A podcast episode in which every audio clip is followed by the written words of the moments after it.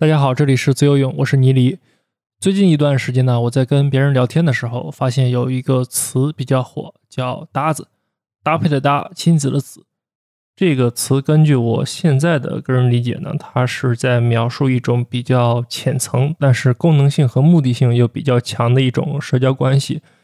我可以举几个例子啊，比方说你在上班的时候，经常会和固定的几个人一起拼车去公司。那这些人就可以被叫做拼车搭子，或者说之前我在一家公司的时候，每天中午会有一波人在办公室外面的大厅里面一起踢毽子，然后这些人我基本上都不知道叫什么名字，是哪一个部门的，或者有可能都不是我们公司的。但是现在呢，你就可以给他们贴一个标签，说这些人是你的毽球搭子。总之，我觉得“搭子”这个词，它最重要的一个点就是说，这个人能满足我的一个特定的陪伴的需求。至于说他的身份背景，还有其他方面的喜好啊、信息啊，这些东西反而是比较次要的。然后我刚才说的可能还是比较常规的搭子。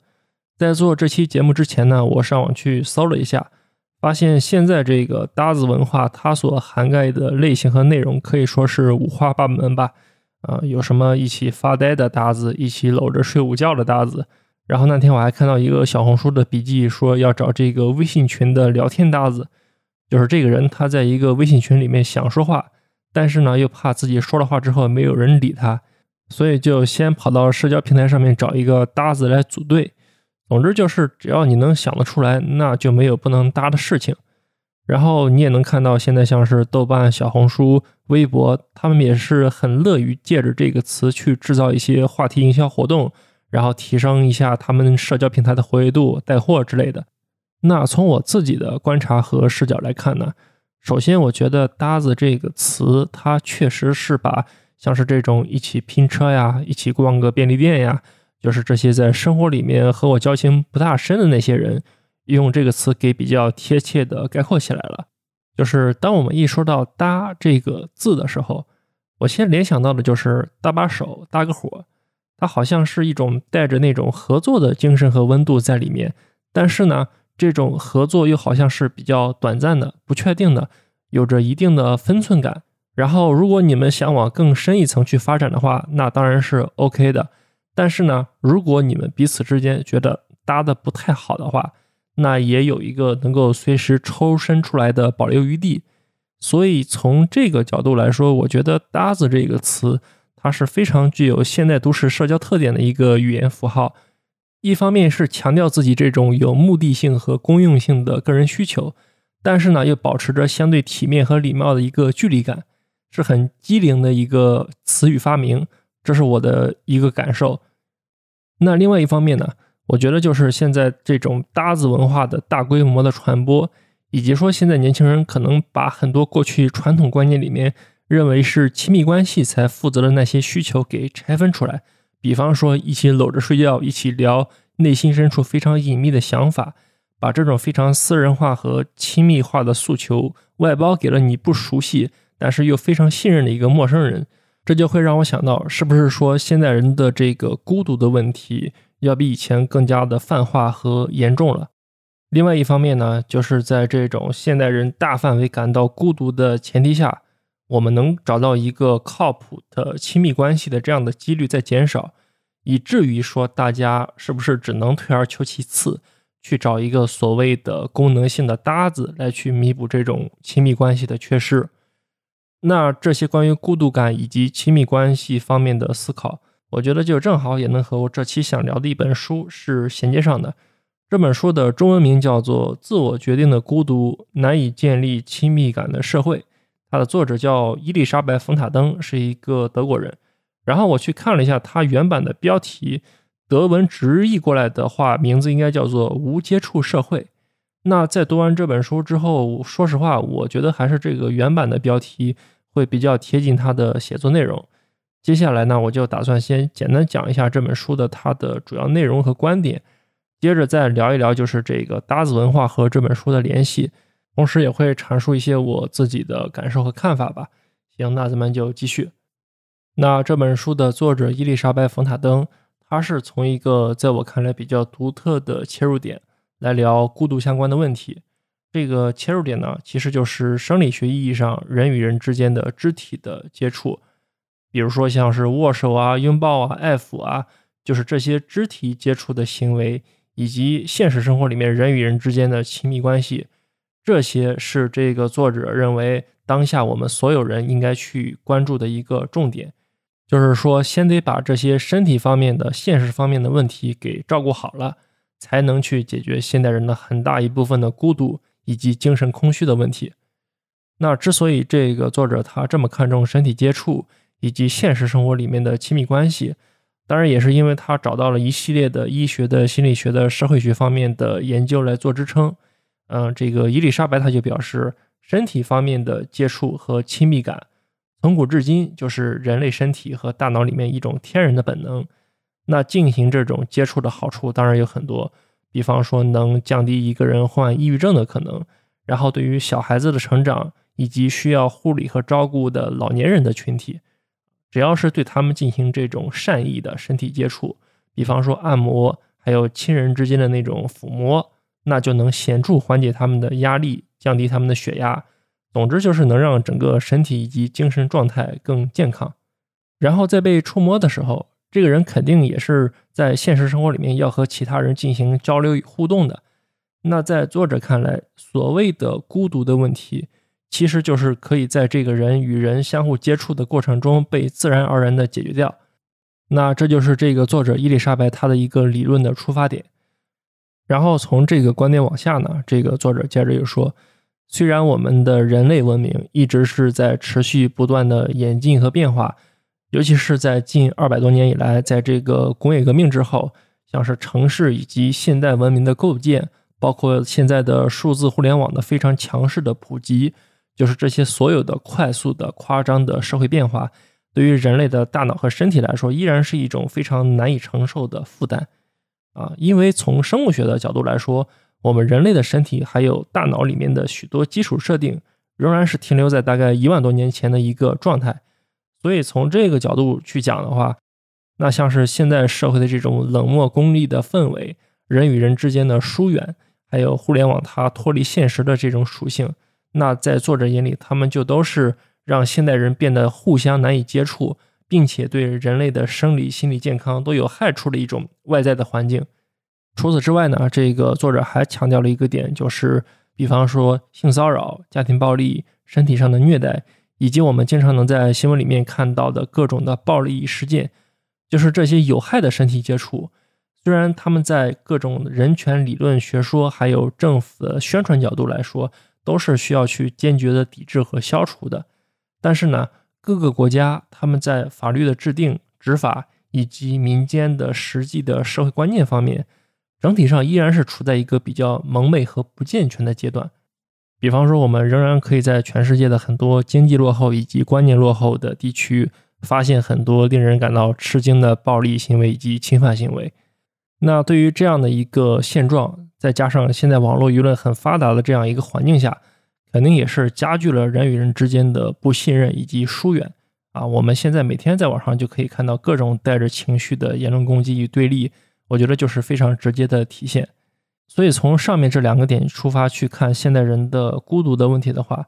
它就不是说让政府或者某个个体单独去面对就能处理好的一个事情，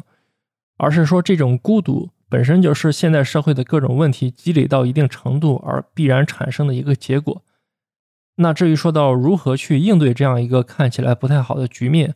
这本书的作者伊丽莎白也是给了一些大概算是应对和解决的思路吧。他是引用了一个叫罗萨的德国法兰克福学派的学者的思想，叫做共鸣论。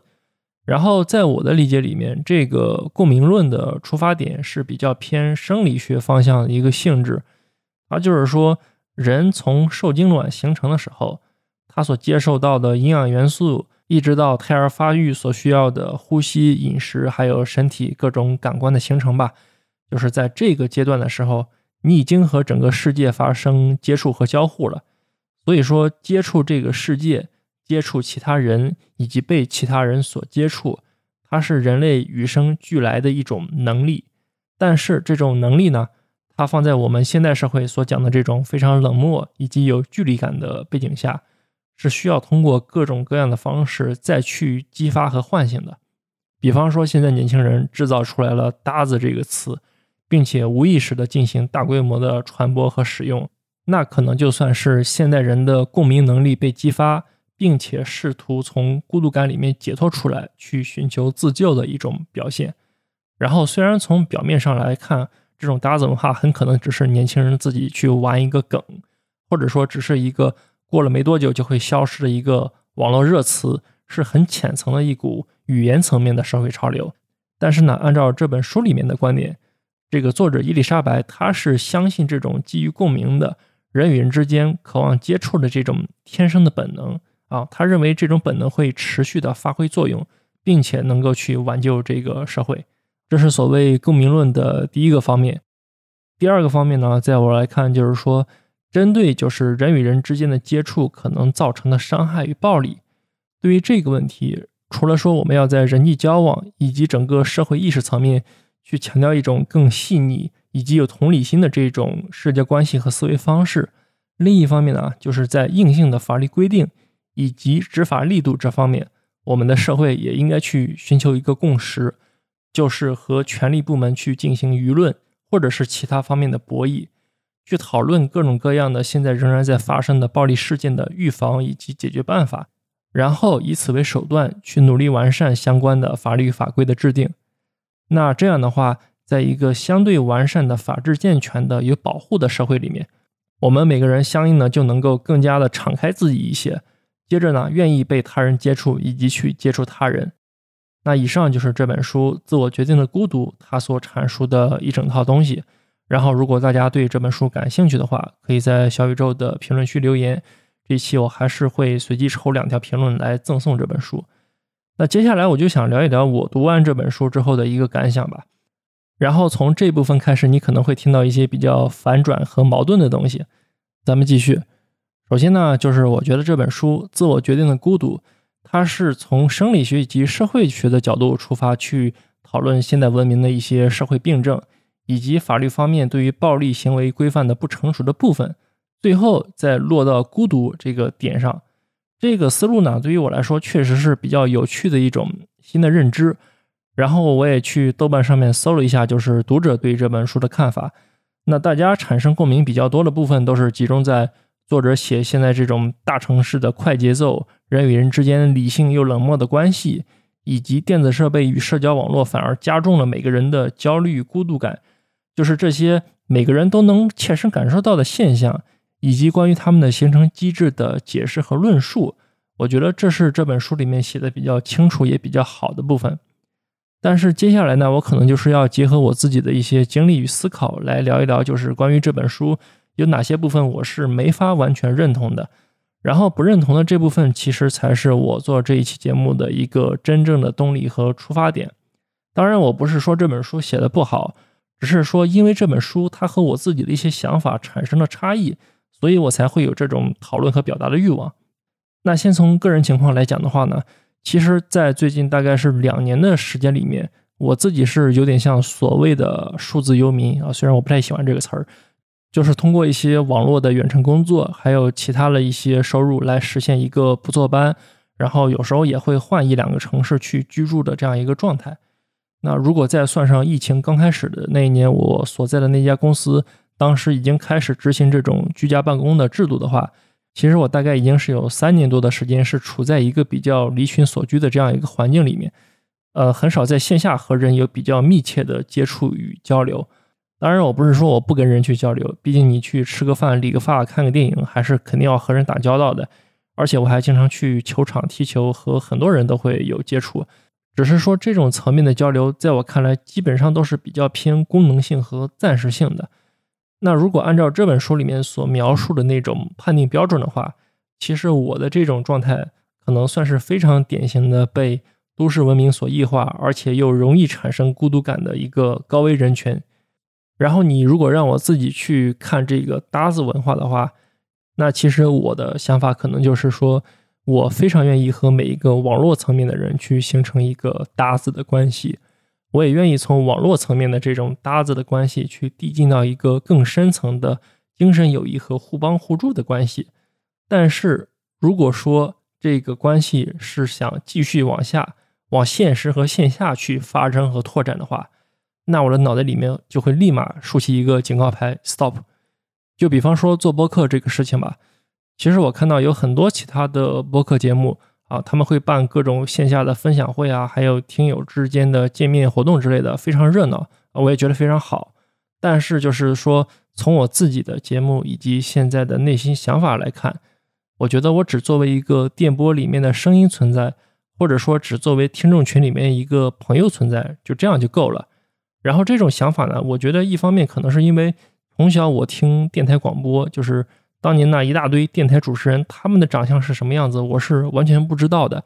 但是呢，仅凭他们的声音，我就是能收获到情绪方面的以及信息方面的很有用的一些东西。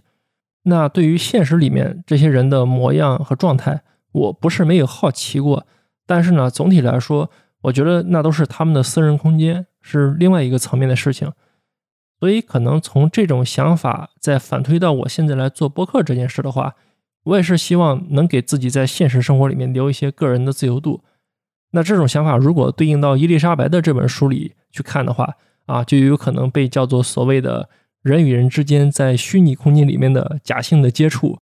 那这种接触的话，在他看来是不解决根本的孤独的问题的。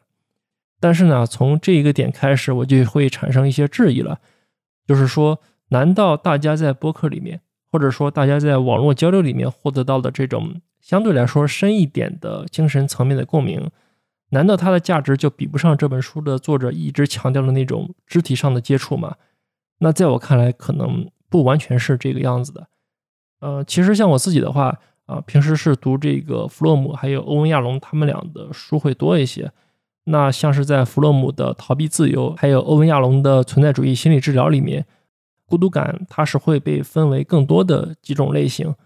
比如说像是伊丽莎白她一直提到的，通过肢体接触去解决的孤独，其实在我看来是一种人际关系和亲密感方面的孤独。那这种孤独感，其实我觉得相对来说是比较直观的一种孤独感，就是说大家一看就明白是什么问题。比方说像是婴幼儿和老年人，他们在护理方面缺乏这种接触和照顾。那这种问题，至少从感觉上来说，好像是可以去推动政府以及相关的社会组织，从公共卫生医疗的角度出发去做一些实际的事情啊，或者是提供一些服务来解决的。但是呢，对于另外的一些孤独的类型，比方说在欧文亚龙他的书里面就有提到，像是心理层面的孤独，这种孤独感，如果让我去解释的话。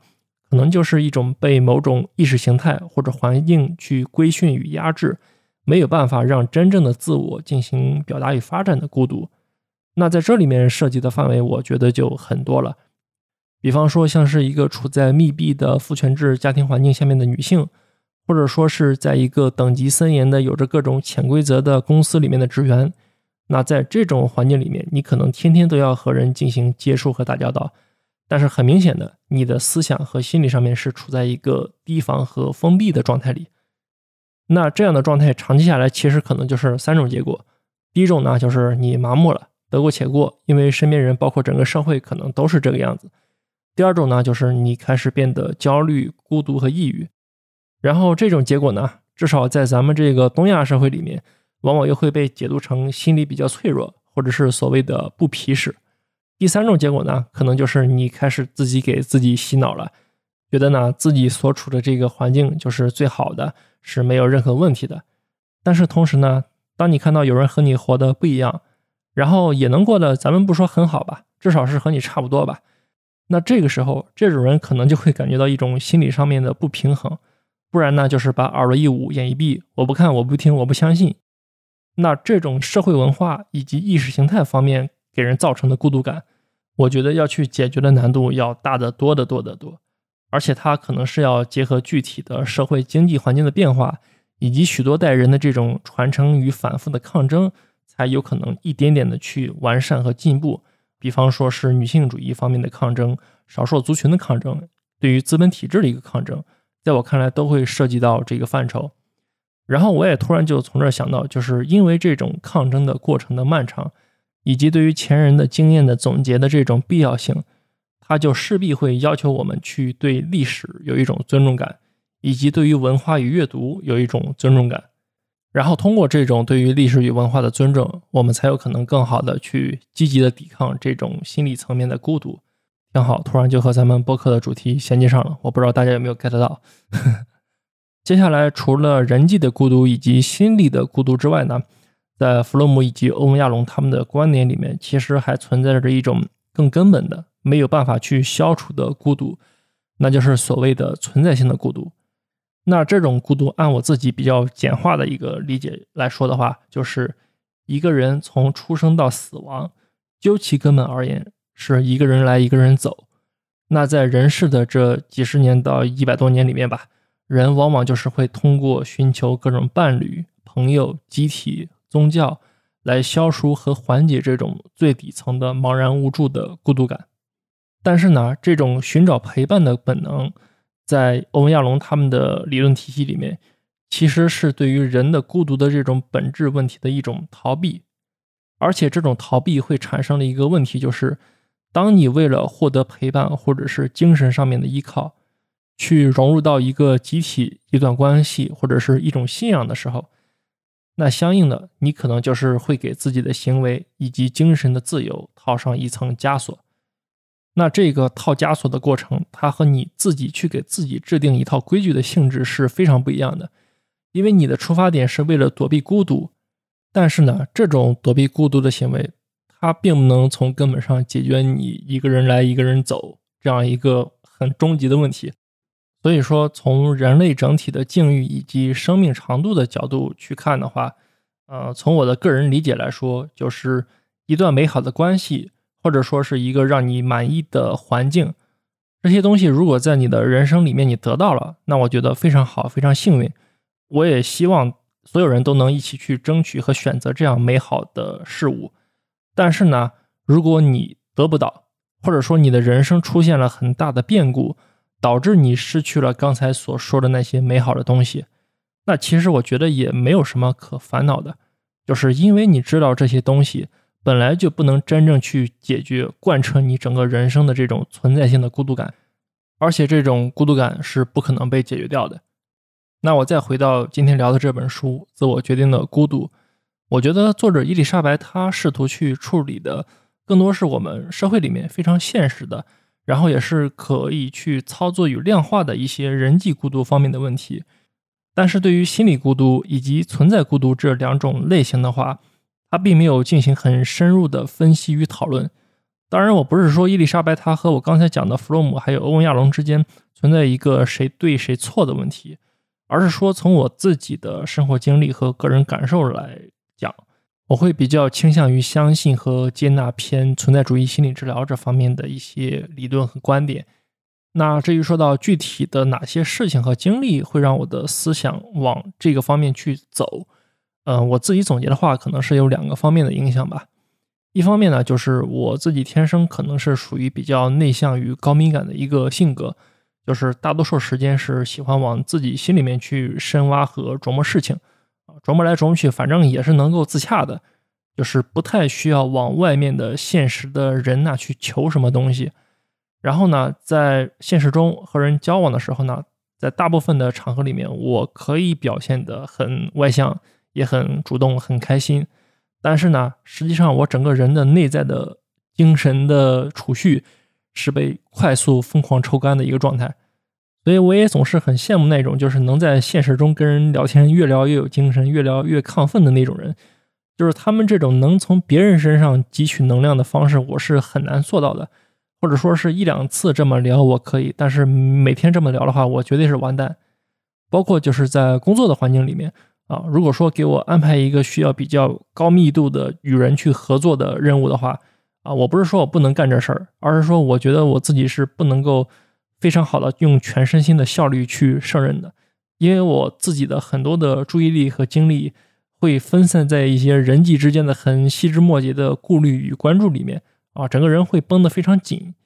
但是呢，如果有一个相对来说可以让我自己去琢磨的一摊子事情，或者说让我带团队也 OK，但是大家之间彼此之间的距离和职责都能划分的比较独立的话，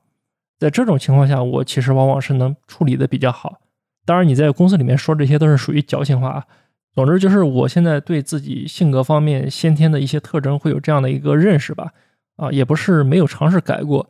但是呢，那种试图变得外向的改变啊，对于我来说是比较浮于表面的。我可以把它当成一个手段或者是工具去用，但是呢，真等到遇到事儿的时候，其实往往这个时候还是你最底层的那个性格特征会暴露出来。这是我总结的一方面的原因吧。那另外一方面的原因呢，其实我觉得就是和生活里面碰到了一些事情和环境有关系吧。这些事情其实往往就是所谓的你没法去掌控太多的事情。呃，具体细节我就不说了，只是举一些大概的例子。比方说是亲人的离去，或者说你长期被迫处在一个孤身一人和和其他人有些格格不入的环境里面，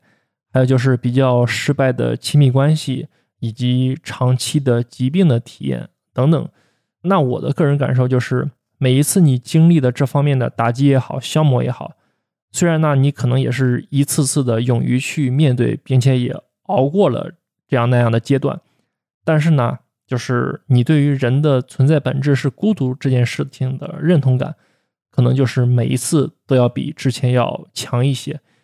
因为究其根本的话，就是说这些事情，这些所有的事情，都是需要你自己去面对、去拿主意的。别人的帮助只是相对而言能让你好受一点。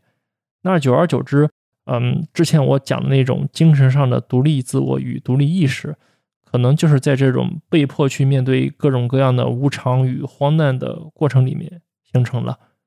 然后在这里，其实我并不是想说每一个人的一生中都会遇见这样或者那样不好的事情，或者说遇到这种事情之后就会变成像我一样的这种观念与思想。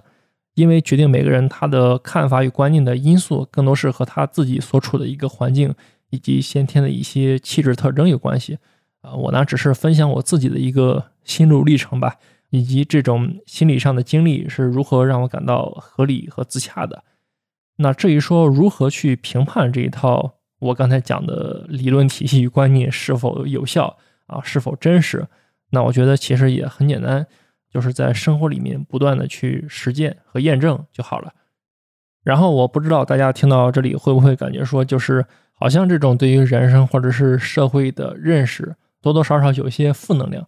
因为我刚才一直在说什么人的存在的最根本是孤独啊，那这个时候你再去追寻那些亲密的人际关系，或者是跟别人去合作与交流，这不就都成了没有必要的虚假的东西了吗？那对于这个问题的话，其实我目前的思考吧，是觉得 它是一个和人生态度有关的事情，就是说，虽然这种孤独的本质，它会先天让我们每个人变得茫然。好像不知道人生的目标以及意义在哪里，但是呢，与此同时，就是这种存在性孤独，它也给了我们一个自由选择的权利。就是说，你去做什么样的事情，你去过什么样的一种人生，它是只和你自己有关的，是由你自己去全权负责的。那在这种认识的前提下，你和其他人去接触、合作、恋爱，或者是结成各种各样的搭子，它就变成了一种完全自由自主的一种选择。而不是说我们每个人这辈子必须要去怎么样，要去做这样的一项任务。那另外一方面呢，我觉得你也就有了去选择走其他人生道路的精神自由。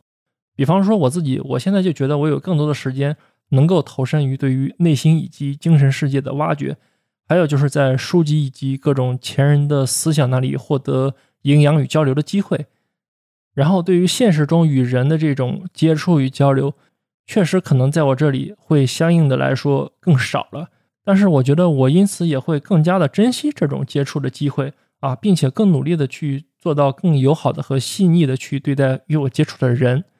还有呢，就是我也随时准备好去爱人与被爱，因为我觉得这就会是我一生中非常珍贵的一种礼物。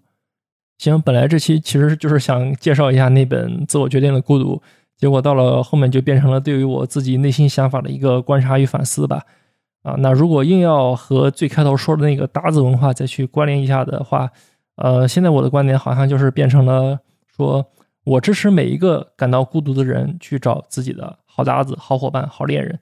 但是说没有找到，或者说你像我一样对于这些人际关系没有很强的需求，或者说你更接受一个网络层面的深度交流的话，那这样其实也并不意味着我们的人生就是空虚的、假的、无意义的，因为无论是在现实世界还是我们的内心世界里面，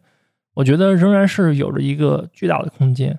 那在这个空间里面，有着无数有趣的事情，以及他人思想的宝藏啊，等着我们去挖掘与发现。那到最后，我想念一首黄灿然的诗歌来结束这期的节目。这首诗的题目叫做《我的世界》。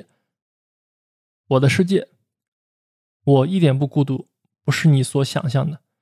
甚至不是我所想象的。我的灵魂有很多朋友和将出现的朋友，